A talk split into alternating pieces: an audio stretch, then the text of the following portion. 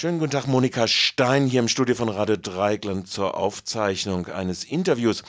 Monika Stein, es ist jetzt vor den letzten Kommunalwahlen gewesen, dass sich die GAF beinahe halbiert hat in ihrem personellen Bestand in einer Auseinandersetzung um Tina Grotmeier und die Frage, kann man Faschisten verteidigen oder Vergewaltiger äh, verteidigen, ist da die Sicherheit noch gegeben? Äh, Moment, da muss ich einhaken. Das war nicht wirklich die Frage, die innerhalb der GAF gestellt wurde. Das, so wurde es dann von Tina dargestellt. Sondern bei uns war die Frage, kann jemand ehrenamtlich einen Neonazi verteidigen und gleichzeitig Sprecherin der GAF sein? Und wir haben, also der Teil, der GAF geblieben ist, hat gesagt, das geht nicht. Und der Teil, der dann ausgetreten ist, hat gesagt, das geht. Gut, also das war also die damalige Kontroverse, wie gesagt, von den letzten Kommunalwahlen. Also ich denke mal, das war ein relativ schmerzhafter Prozess gewesen, das der war's. ziemlich viele, äh, wie gesagt, äh, Mitglieder verloren hat, Verletzungen gegeben hat. Was waren eure damaligen Gründe? Dass ihr die einfach gesagt habt, es geht nicht. Die Gründe waren ganz klar, dass wir gesagt haben, wir müssen verlässlich bleiben als Ansprechpartnerinnen und Ansprechpartner für Menschen, die von Neonazis bedroht sind. Wir müssen ähm, ein klares Statement abgeben, dass Neonazis in der Politik nicht erwünscht sind, dass bei uns keine Neonazis erwünscht sind und wir müssen eine rote Linie ziehen, wo wir sagen, hier geht es nicht weiter. Und ähm, das war intern ein enorm schmerzhafter Prozess. Wir haben wahnsinnig diskutiert. Auch diejenigen von uns, die in der GAF geblieben sind, haben wahnsinnig diskutiert. Wir haben uns zum Teil fast zerfleischt. Und ähm, im Endeffekt kam dann aber schon die klare Regelung sozusagen raus, dass die, die in der GAF geblieben sind, gesagt haben, es gibt diese rote Linie und Tina hat sie überschritten. Und die, die gesagt haben, nee, Tina hat keine rote Linie überschritten und ihr steht irgendwie völlig auf der falschen Seite, die haben die GAF damals verlassen. Okay. Ähm, jetzt haben wir in eurer Fraktionsgemeinschaft, die ihr nach den Wahlen, der letzten Kommunalwahlen eingegangen seid, die sogenannte JPEG-Fraktion, bestehend aus zwei Mitgliedern von Junges Freiburg, dir als Nachfolgerin des nur noch einer äh, Sitz, den ihr damals hattet, äh, Connect McCabe und äh, Simon Waldenspul. Äh, diese Fraktionsgemeinschaft hat jetzt in ihrem größeren Teil, also sprich Junges Freiburg, seit zwei Jahren eine Vorsitzende dieses neu gebildeten Wahlvereins. Katrin Vogel. Jetzt gibt es seit Donnerstag äh, fundierte Rechercheergebnisse von der autonomen Antifa, die beweisen, dass Katrin Vogel seit 2011, also da war sie, glaube ich, 17 oder 18, in einer Clique verkehrt hat, die niemand äh, äh, ignorieren kann. Das ist äh, im Zentrum war Philipp Mang, äh, und äh, Philipp Mang ist äh, hier bekannt als Combat 18 Blood and Honor äh, Organisator eines äh, rabulistischen Nazi-Gewaltkurses in der Region. Äh, also sie war dort jahrelang in dieser Clique drinne, ist dann später nach einem Namens Nachnamenswechsel und ihrer Aufnahme eines Studiens in Freiburg in die Merzhauser, eine sogenannte Damenverbindung eingegangen. Und dann äh, gibt es in diesem Zusammenhang sehr viel, wir haben da mehrfach jetzt drüber berichtet, äh, Berichterstattungen darüber Versuch der Kooperationen, den äh, unabhängigen Astra zu übernehmen oder den neuen Astra zu übernehmen, äh, Versuche, äh, die äh, äh, mit der Saxo-Silesia und durchaus völ eindeutig völkischen Verbänden innerhalb der Burschenschaften zu kooperieren. Und sie ist aber gleichzeitig seit zwei Jahren auch im Vorstand oder die Vorsitzende dieses Wahlvereins. Wie beurteilst du denn diesen Vorgang jetzt aus der Sicht eurer Erfahrungen? Also ich kann mir vorstellen, dass innerhalb von Junges Freiburg im Moment auch ähnlich schmerzhafte Prozesse im Gange sind, wie sie bei uns damals waren. Ich erinnere mich, wie es mir erstmal den Boden weggezogen hat, dass eine für mich gefühlte Selbstverständlichkeit wie Antifaschismus tatsächlich in meinen Augen diskutiert werden musste innerhalb der GAF damals oder was bedeutet Antifaschismus. Ich kann mir vorstellen, dass es Junges Freiburg im Moment ähnlich umtreibt und die verschiedenen Mitglieder auch da ihre verschiedenen Sichtweisen haben. Ich muss sagen, ich habe Serge Schmidt und äh, Lukas Mörchen, die beiden Stadträte von Junges Freiburg, jetzt wirklich gut kennengelernt über die letzten zwei Jahre, die ich mit ihnen in der Fraktion zusammenarbeite und über die vier Jahre, die sie in Fraktionsgemeinschaft damals noch mit Conny McCabe und eben Simon Waldenspul die ganze Zeit zusammen sind. Und ich habe sie kennengelernt als Leute, bei denen ich eigentlich die Frage auch dachte, nicht diskutieren zu müssen. Und ich bin auch immer noch überzeugt, dass sie eigentlich eine antifaschistische Grundhaltung haben. Von daher kann ich mir vorstellen, dass der Prozess, der innerhalb von Junges Freiburg im Moment abläuft, Zeit braucht, dass ein gewisser Schock auch vorhanden ist. Und ich kann mir vorstellen, ähm, dass die Zeit brauchen, um sich zu klären und um klarzumachen, wo stehen sie genau, wo ziehen sie eine rote Grenze wo ziehen die beiden Stadträte persönlich vielleicht eine rote Grenze für sich und wo zieht der Verein für sich eine rote Grenze? Was ist machbar für sie oder was ist tolerabel und was ist eben nicht mehr tolerabel?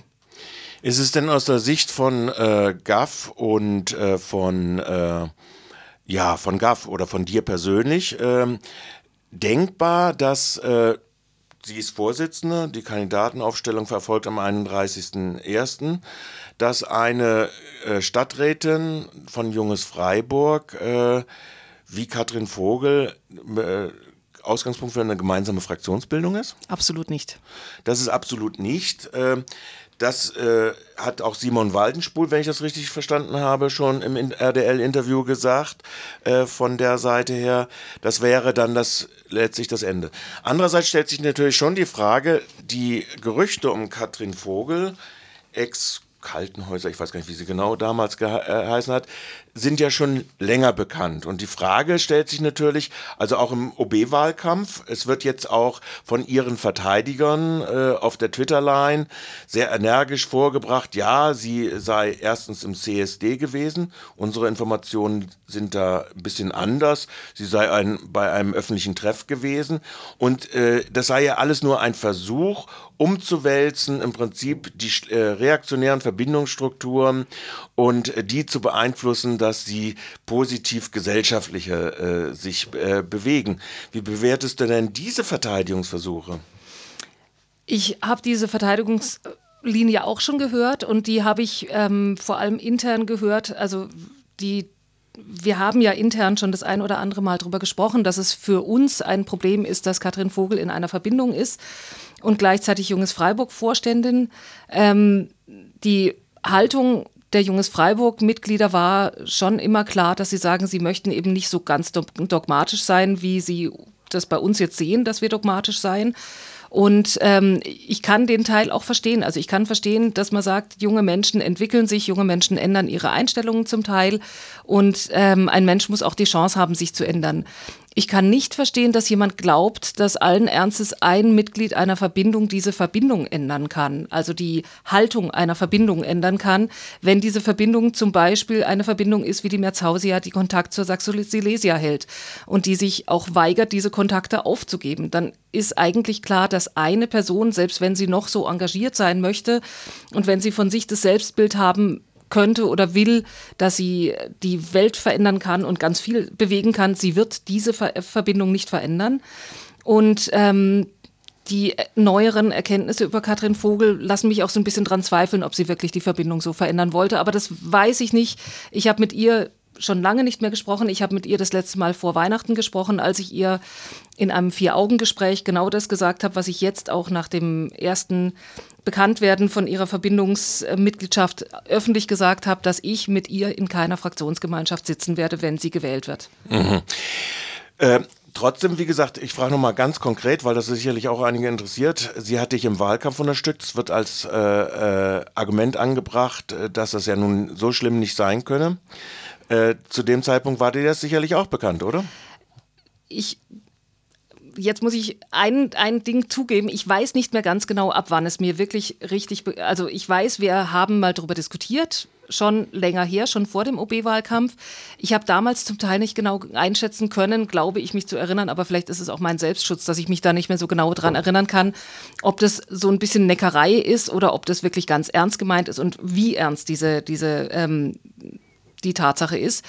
Im OB-Wahlkampf weiß ich, dass am Neujahrsempfang der Stadt wir ein gemeinsames Bild gemacht haben. Da waren dann viele Unterstützerinnen und Unterstützer mit dabei. Da gab es so ein Gruppenbild.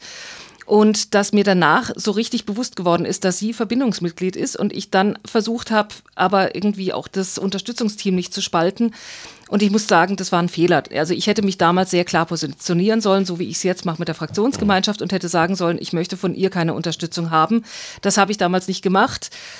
Mag der dem Arbeitspensum geschuldet sein, mag einer gewissen Konfliktscheuheit vielleicht in dem Fall auch geschuldet sein.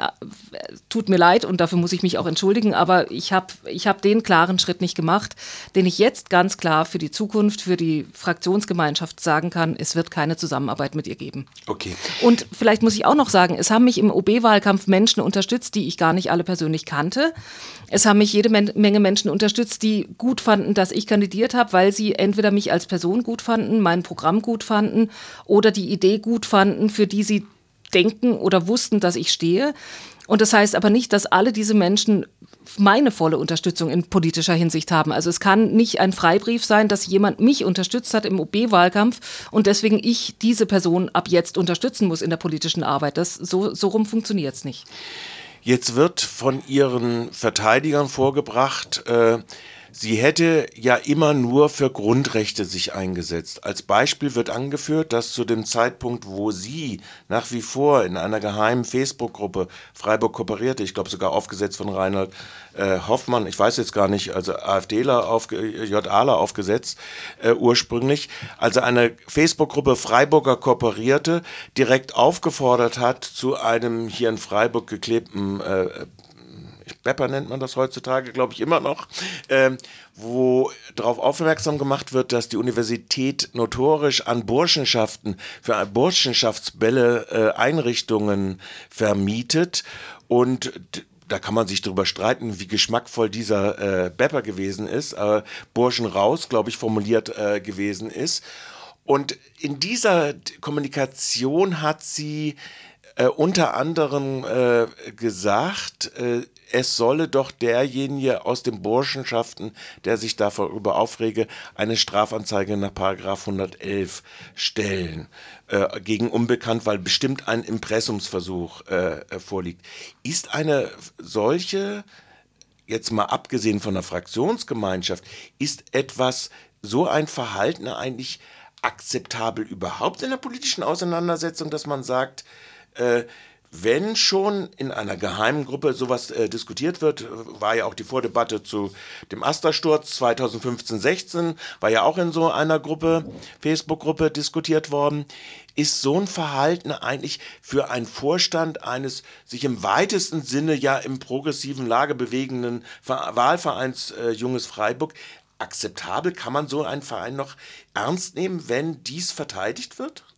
Also ich bin muss ich sagen, einerseits äh, von der Aussage irritiert, die sie, damals, äh, die sie in diesem Chat wohl getätigt hat. Und das andere ist aber, dass ich sehr irritiert bin, dass sie in diesem Chat unterwegs war, weil sie eigentlich immer ähm, anscheinend zumindest den Mitgliedern von Junges Freiburg gesagt hat, mir hat sie es auf jeden Fall gesagt, dass sie keine Kontakte in die äh, sehr rechte Szene der Burschenschaften oder zu Saxo Silesia oder sowas mehr unterhält, dass sie da ähm, Kontakte abgebrochen hätte. Und das dann, war der 18.01., also das war in dem Zeitpunkt, wo du vom Neujahrsempfang auch geredet genau. hast. Genau. Und zu dieser Zeit dann irgendwie äh, doch dort unterwegs zu sein, finde ich dann schon sehr fragwürdig. Also irgendwas an der, an der an ihrer Geschichtsschreibung stimmt dann halt doch nicht ganz. Stimmt dann doch nicht, ja.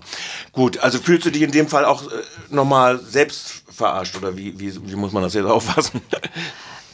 Ich weiß nicht, wie sehr. Also, ja, genau. Ja. Man muss junge Menschen, sagen wir mal so, äh, kann man ja auch. Äh, junge Menschen können sich auch ändern. Also, können sich ändern und können aber natürlich, aber es ist schon ein sehr langer Zeitraum, wenn wir jetzt mal die ganze äh, äh, Zeit annehmen. Also das heißt, während der Zeit Junges Freiburg festhalten an diesen Kontakten und auch der Pflege dieser Kontakte plus dieser äh, äh Zustände. Das ist ja von der Manggruppe bis dahin schon ein sehr langer Zeitraum. Das, das ist sehr lange und das ist auch sehr schade, dass es eben die Zeit auch weiter gedauert hat, weil ich eigentlich immer verstanden hatte, dass sie die Kontakte aufgehört hätte. Also wobei von Kontakt mit Mang wusste ich nichts. Also das war für ja. mich tatsächlich komplett neu.